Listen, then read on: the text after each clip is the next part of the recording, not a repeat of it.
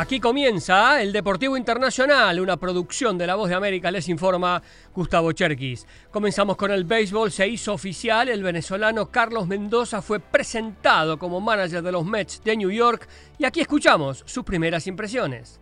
Para mí es un honor y un privilegio estar aquí sentado en estos momentos y representar a mi país, a Venezuela y a toda la comunidad latina y a los fanáticos de los Mets de Nueva York. Para mí es un honor y un orgullo, un placer tener puesto este uniforme. Espero pues aportar a esa cultura. Entiendo que son unos, fanáticos muy exigentes y estoy completamente preparado para esa gran oportunidad y traer campeonatos eh, a la ciudad de Queens. Cambiamos a la NBA que suspendió al alero veterano Draymond Green de los Golden State Warriors por cinco juegos expulsado en el partido del martes frente a Minnesota después de aplicarle una llave en la cabeza a Rudy Gobert durante una pelea. Clay Thompson y Jaden McDaniels también fueron expulsados por su papel en el incidente.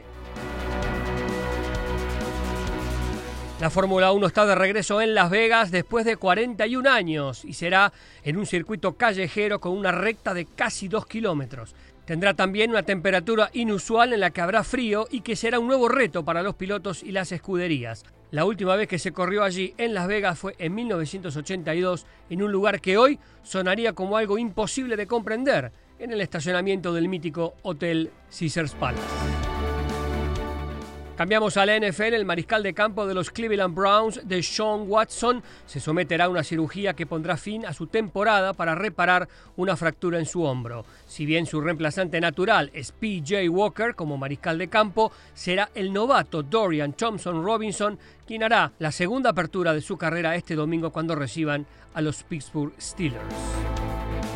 El Consejo Mundial de Boxeo confirmó al México-estadounidense David Benavides como retador obligatorio del tetracampeón mundial Saúl El Canelo Álvarez en la división de los pesos supermedianos. La pelea será en el 2024. Pasamos al fútbol, arrancan hoy los cuartos de final de la CONCACAF Nations League con el choque entre Estados Unidos y Trinidad y Tobago en Austin, Texas. La selección de las barras y las estrellas buscará meterse entre los cuatro que clasifican directamente a la Copa América 2024 de la que Estados Unidos será anfitrión.